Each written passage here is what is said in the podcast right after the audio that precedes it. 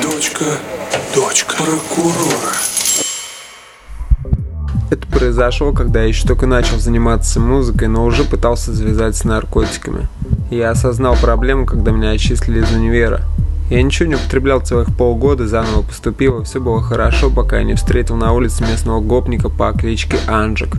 Он был на пару лет старше меня, и у меня с ним с детства не складывались отношения. В школе мы часто дрались, а однажды он меня с толпой других гопников поймал и люто отпинал. А потом я его пьяным на улице встретил и морду набил. После этого мы договорились, что у нас претензий друг к другу нет. Пожали руки и даже стали здороваться при встрече.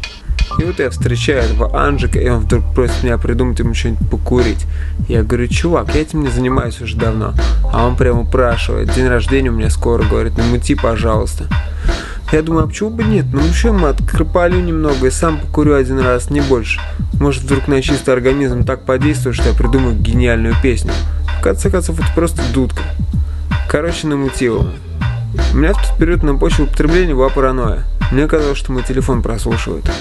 Поэтому я по телефону сказал, что нужно будет меня деньгами зарядить, чтобы я сходил в барыги. А когда пришел к нему в подъезд, якобы за деньгами, то неожиданно отдал ему гашиш. Я рассуждал так. Мой телефон прослушивает, а если услышит, что оканжику приду пустой, только чтобы деньги забрать, то по дороге не станут останавливать и шмонать. Он открыл дверь, взял гашиш, пошел в квартиру, несколько минут его не было, потом он вынес деньги и вместе со мной вышел во двор. Там мы еще стояли, разговаривали минут десять. А я был абсолютно спокоен. Решил, что хитро провел мусоров. И тут подбегают люди с криками «Уголовный розыск!» и начинают мне руки заламывать.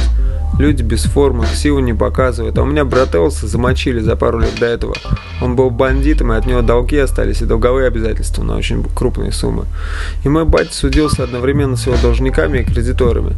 И постоянно говорил, что наша семья в большой опасности. И тут какие-то люди в гражданской одежде пытаются затолкать меня в черную машину. И я решил, что это кредиторы брата. Я начинаю орать и сопротивляться. Они вчетвером пытаются надеть на меня наручники. Я упираюсь, как кот в ванной. Дело происходит в дворе. Прохожие с улицы через арку услышали шум, прибежали, кричат «отпустите его!» В милицию звонить стали. Эти меня наконец упаковали, прохожим показали ксиву и повезли в отдел. Там, в присутствии понятых, у меня из кармана вынули меченые деньги. Начальник отдела торжественно пообещал меня сгноить. Затем меня на ночь приковали к батарее, а утром отвели к следаку. Оказалось, никто меня не прослушал. Все гораздо проще делается. Наркоман попадается, ему обещают условный срок, если он кого-то сдаст. Тот берет меченые деньги и покупает наркотики, а сбытчика принимают. Так поступил со мной и Анджик. Сейчас такая схема редкость, потому что все в Даркнете берут сдавать некого. Но изредка и сейчас такое случается. Так что если вас очень сильно уговаривают намутить наркоты, это повод насторожиться. Следак говорит, пиши чистосердечное признание и согласие на сотрудничество со следствием. Тогда в сезоне посадим, отпустим тебя под подписку о невыезде до суда, а тебе опера позвонят, чтобы также кому-нибудь меченые деньги подсунуть. Я говорю, а если я сейчас эту бумагу подпишу, а до барыги, например, не дозвонюсь, что будет? А он говорит, да ничего не будет, просто на суде смягчающих обстоятельств не зачтут. Меньше шансов на условный срок.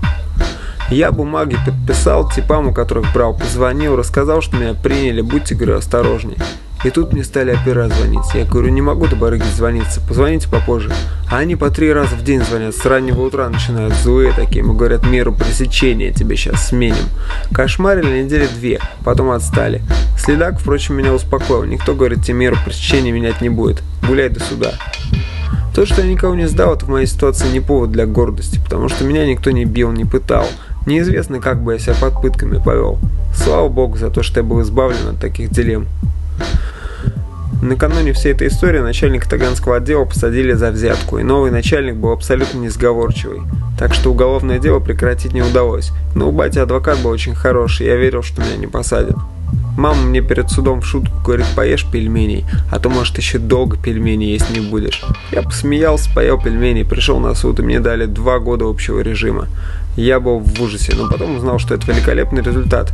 Наказание по статье «Сбыт наркотиков» вообще-то от 4 лет. И вот я попадаю в СИЗО, и в каждой камере смотрящий первым делом просит приговор почитать. А в приговоре перечисляются все смягчающие обстоятельства дела. Если ты сотрудничал со следствием, то об этом тоже написано. А это по понятиям называется ссылка и место таким людям в петушарне. Выход один – идти в дневальный, весь срок работать на администрацию, прессовать других зэков, потом на свободе всю жизнь бояться. Тех, кого сдал на воле и тех, кого сдавал в тюрьме. Я видел людей, которые накануне освобождения вместо того, чтобы радоваться, просто зверели от страха. Сотрудничество со следствием совсем не гарантирует свободу. Человек может пол района сдать, его все равно закроют. И он еще в СИЗО находится, и переговор в законную силу еще не вступил, а он уже на крючке у мусоров. И вынужден стучать дальше, работать подсадной уткой. А если откажется, его отправят в хату к блатным, со всеми вытекающими последствиями.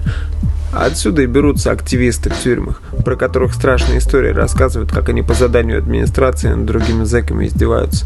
Потому что выхода нет. Либо ты актив, либо пассив. Так что если вас закрывают, принимайте этот фактор в расчет, а лучше вообще не имейте дела с наркотиками.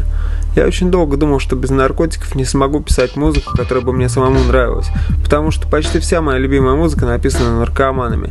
Но потом случайно написал несколько басовых партий в трезвом состоянии и понял, что нужно просто очень много работать. А это гораздо лучше получается, если ты всегда трезвый. Мне для этого потребовалось несколько лет предельной концентрации, но я в итоге все же научился без вреда для здоровья писать музыку своей мечты. Своей историей с нами поделился Саддам, проект «Мрачные щи». В 2008 году его посадили на два года за сбыт марихуаны. Сейчас Саддам работает над рэп-альбомом, в котором подробно расскажет о том, что может ждать русского рэпера в тюрьме.